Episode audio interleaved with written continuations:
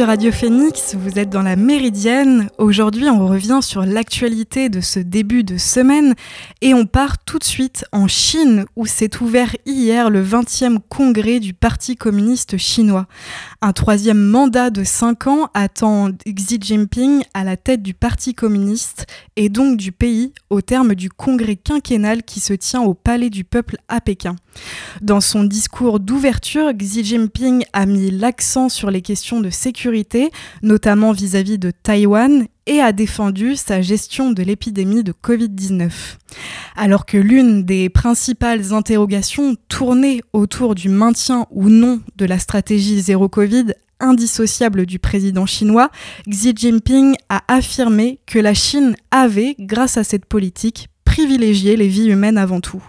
Cette politique a aussi renforcé le contrôle social sur les citoyens, dont tous les déplacements sont désormais enregistrés informatiquement, dans ce pays déjà critiqué sur la scène internationale pour des violations des droits de l'homme.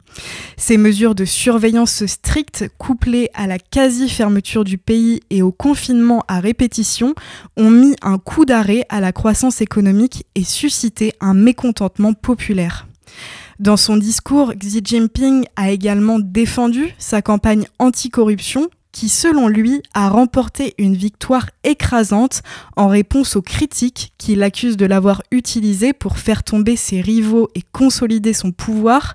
Selon des chiffres officiels, au moins un million et demi de personnes ont été sanctionnées depuis 2012 durant cette campagne destinée à faire tomber des hauts dirigeants et des petits fonctionnaires. L'offensive s'était accélérée à l'approche du Congrès. Toujours dans ce discours, le président chinois a martelé sa volonté de réunifier Taïwan, qu'il considère comme faisant partie intégrante du territoire chinois, et a condamné tout séparatisme et ingérence étrangère sur cette question. Il a également estimé que Hong Kong était passé du chaos à la gouvernance après la sévère reprise en main par Pékin du territoire où d'immenses manifestations pro-démocratie avaient eu lieu en 2019. Dans son discours consacré en majeure partie au sujet de politique intérieure, Xi Jinping a assuré que son pays, un des plus gros pollueurs de la planète, allait participer activement à la lutte contre le réchauffement climatique.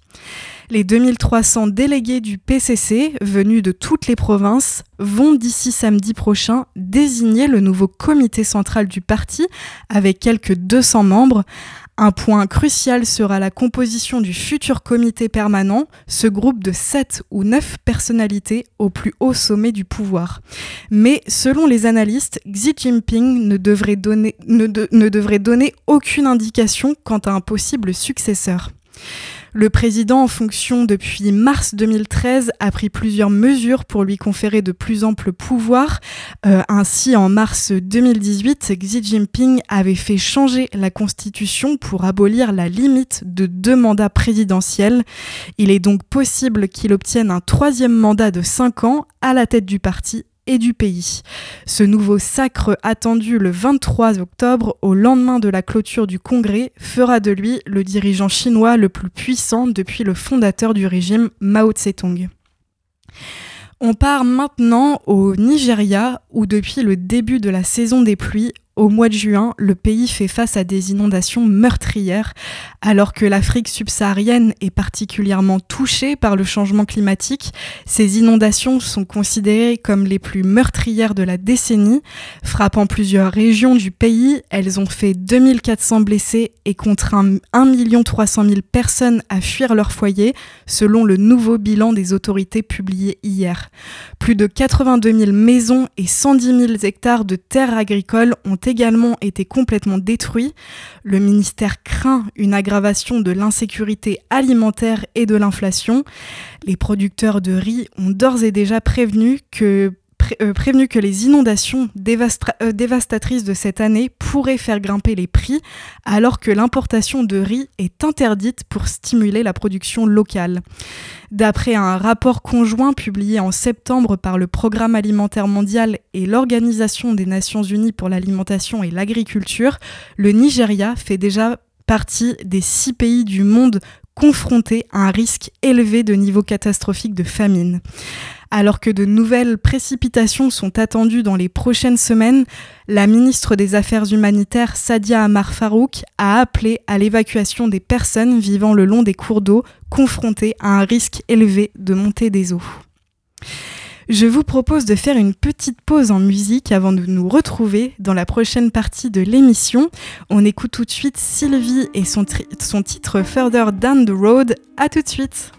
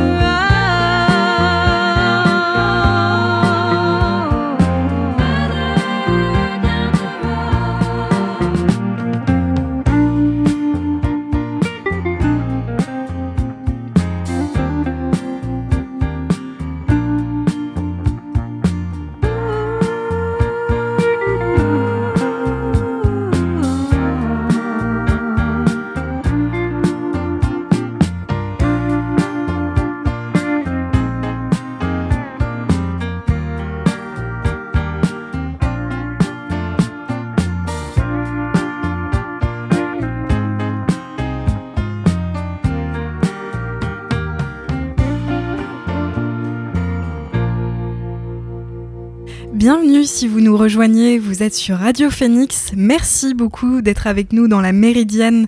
À l'instant, vous venez d'écouter Further Down the Road de Sylvie.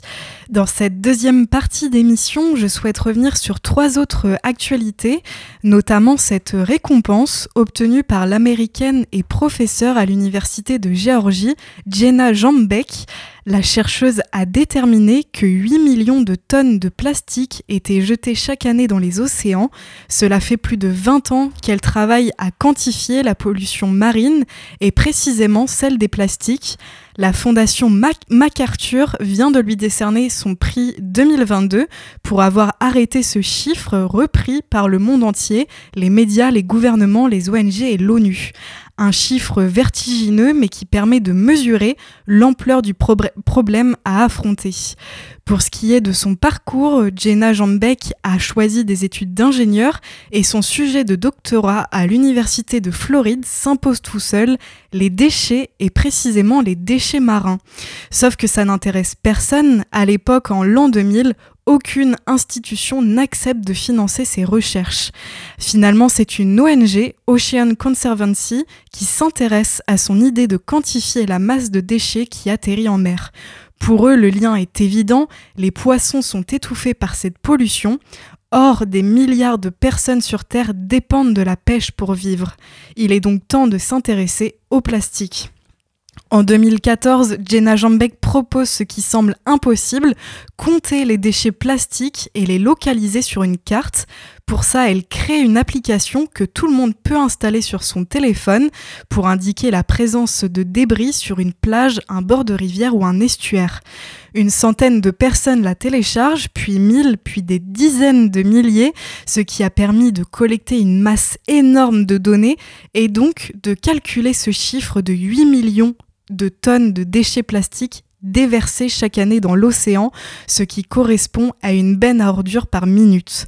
Jenna Jambeck mène désormais une campagne de sensibilisation auprès des pouvoirs publics aux États-Unis, mais aussi en Inde et en Chine, dans le but de faire enrayer le phénomène en agissant à la source, en se passant totalement de plastique. Au même moment, en France, la goélette Tara est de retour dans le port de Lorient après avoir arpenté les mers pendant deux ans. Dans ses cales, 25 000 échantillons récoltés dans plusieurs mers du globe. La goélette de 36 mètres abrite trois laboratoires à l'intérieur desquels a été récolté du plancton, souvent inconnu mais très important. Le plancton est source de vie, mais pas seulement. Grâce à lui, l'océan capte 30% de nos émissions de carbone soit autant que les plantes terrestres. Mais comment eh bien, c'est l'enquête qu'a menée Tara durant près de deux ans en Amérique latine, en Antarctique et le long des côtes ouest africaines. Elle a traversé 14 pays et 70 000 kilomètres. À chaque nouvelle expédition, c'est une nouvelle aventure scientifique et humaine. En effet, des dizaines de scientifiques se sont succédés sur le bateau laboratoire. Cette coopération internationale vise à mieux décoder les modifications des écosystèmes le fruit de leur travail sera expédié vers des laboratoires du monde entier et les premiers résultats devraient être diffusés dans deux ans. On reste en France et plus précisément à Marseille où une application nommée Extinction Nocturne a été lancée samedi à l'occasion de la 14e édition du Jour de la Nuit, une grande manifestation nationale de sensibilisation, entre autres à la pollution lumineuse. Cette application créée par l'association des Amis de la Terre vise à traquer les établissements qui ne respectent pas la législation sur l'éclairage de nuit. Elle a pour objectif de dresser une cartographie des sources lumineuses inutiles et hors la loi pour la communiquer à la mairie et à la métropole d'Aix-Marseille-Provence. Chacun peut la télécharger sur son téléphone pour participer à la géolocalisation de ces enseignes ou vitrines lumineuses qui ne respectent pas la législation, comme les banques, les magasins de vêtements, les agences immobilières par exemple. L'initiative vise essentiellement à réserver la consommation d'énergie à ce qui est indispensable, comme les hôpitaux, les pharmacies de garde ou encore les commerces alimentaires ouverts la nuit, et afin de limiter la dépense énergétique. Voilà pour l'essentiel de l'actualité de ce début de semaine. Je vous propose de faire une nouvelle pause en musique avant de nous retrouver dans la dernière partie de la Méridienne. On se fait un récap de l'actualité sportive de ce week-end. Mais avant cela, on écoute Finally et son titre Better Now. A tout de suite!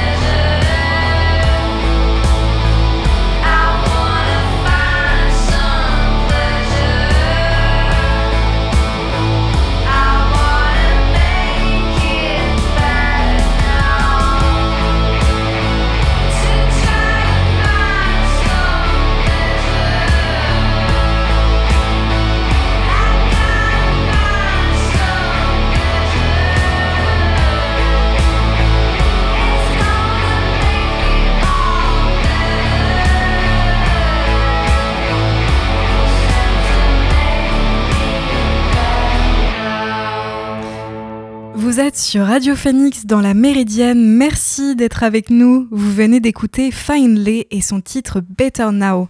Le week-end sport a été riche en émotions avec les indémodables PSGOM et Real Madrid FC Barcelone en football, France-Angleterre lors de la Coupe du Monde de rugby 2022 ou encore les médailles françaises aux mondiaux de cyclisme sur piste.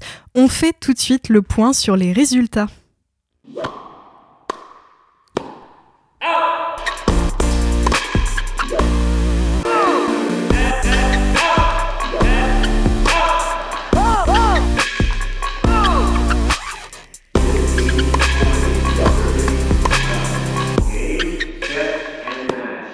Et on commence tout de suite avec le football et ses deux classiques Karim Benzema a brillé lors du Classico contre Barcelone hier soir 3 à 1. L'attaquant français a marqué le premier but en début de match avant de voir son doublé refusé pour un hors-jeu. Deux autres buts de Federico Valverde et Rodrigo ont permis au Real Madrid de s'envoler en tête de la Liga, 3 points devant le Barça. En France, le classique opposait le PSG à l'OM et ce sont les Parisiens qui se sont imposés au Parc des Princes grâce à un but de Neymar servi par Kylian Mbappé. Le PSG est donc toujours leader et compte ce matin 6 points d'avance sur l'OM qui se retrouve en quatrième position. Kylian Mbappé a profité du match d'hier soir pour démentir toute rumeur sur son éventuel départ du PSG en janvier. Autre info foot, Karim Benzema est le grand favori de la 66e cérémonie du Ballon d'Or qui se tiendra ce soir au théâtre du Châtelet à Paris. Du côté du Ballon d'Or féminin, tous les paris sont ouverts. Au terme d'une saison riche conclue par l'Euro de football féminin en Angleterre, de nombreuses joueuses peuvent ainsi prétendre au prix. Pour cette nouvelle édition, France Football a décidé d'opérer une véritable révolution dans son règlement outre sa temporalité qui passe de l'année civile à la saison sportive, d'autres changements importants sont à notifier. L'élaboration des listes de joueurs et joueuses nommés a été renforcée. Le jury de journalistes votants a quant à lui été réduit. Et pour terminer, les critères d'élection ont été clarifiés. Le ou la Ballon d'Or sera élu sur le critère de ses performances individuelles, puis sur ses performances collectives et son palmarès, et enfin sur sa classe et son fair play. La disparition du critère carrière de joueur a pour but d'empêcher la monopolisation du trophée, comme l'ont fait Lionel Messi et Cristiano Ronaldo pendant plus d'une décennie. Les deux prochains lauréats ouvriront donc une nouvelle ère. Mondial de rugby 2022 maintenant, samedi matin à Vangaré en Nouvelle-Zélande, le 15 de France s'est incliné contre l'Angleterre 7 à 13 pour son deuxième match de poule. Malgré les sorties prématurées sur blessure de Laure Sansu et de Romane Ménager, les joueuses de Thomas Darac ont été admirables en défense grâce aux grandes favorites du tournoi, face aux grandes favorites du tournoi. Après ce crunch prometteur, les Françaises défieront les Fidjiennes samedi prochain pour une place en quart de finale. Toujours du rugby, mais en France, La Rochelle accueillait Toulon, une affiche de haut de tableau dans ce top 14, et ce sont les Rochelais qui se sont largement imposés. La Rochelle a fait la différence en seconde période, ils ont inscrit 4 essais dans ce match, score final 32 à 5 pour les Rochelais. Ce matin, La Rochelle est le dauphin de Toulouse en championnat. D'ailleurs, Toulouse ne s'arrête plus et a encore montré toute sa puissance en s'imposant face à Brive 5-47 ce samedi. Mondiaux sur piste 2022, nouveau podium pour le clan tricolore. Après le triomphe de Mathilde Gros en vitesse, la Marseillaise a une fois de plus retenti au vélodrome de Saint-Quentin en Yvelines avec le sacre de Marie-Divine Kwame sur 500 mètres samedi. Euh, la française a devancé l'allemande Emma Inz et la chinoise Yu Fangguo pour s'offrir à 20 ans son premier titre mondial chez les seniors. Hier, Benjamin Thomas et Donovan Grondin ont été sacrés sur la course de Madison. Dans cette course de 200 tours, 50 km, le duo tricolore a pris les devants au huitième des 20 sprints pour clore les débats avec 65 points. Tennis à San Diego, la polonaise Iga Swiatek a ajouté hier un onzième trophée à son palmarès, le huitième pour cette seule année 2022. La numéro 1 mondiale titrée à Roland Garros et à l'US Open a remporté hier le tournoi de San Diego en Californie en écartant en finale la croate Donna Vekic. Et puis on termine avec du hand. Les Bleus sont bien partis dans les qualifications pour l'Euro 2024. C'est un sans faute, deux matchs, deux victoires après la Lettonie jeudi. Les Bleus ont battu les Italiens hier soir chez eux. Champions olympiques en titre, ils se sont imposés 40 à 29 et ils sont d'ores et déjà en tête de leur groupe de qualification pour l'Euro 2024. Et c'est ainsi que s'achève cette émission de la Méridienne. Merci beaucoup à toutes et à tous de l'avoir suivi. On se retrouve dès demain pour une nouvelle émission en direct à 13h. En attendant, vous pouvez retrouver les podcasts des précédentes émissions sur le site phoenix.fm. Bon après-midi sur l'antenne de Radio Phoenix et à demain.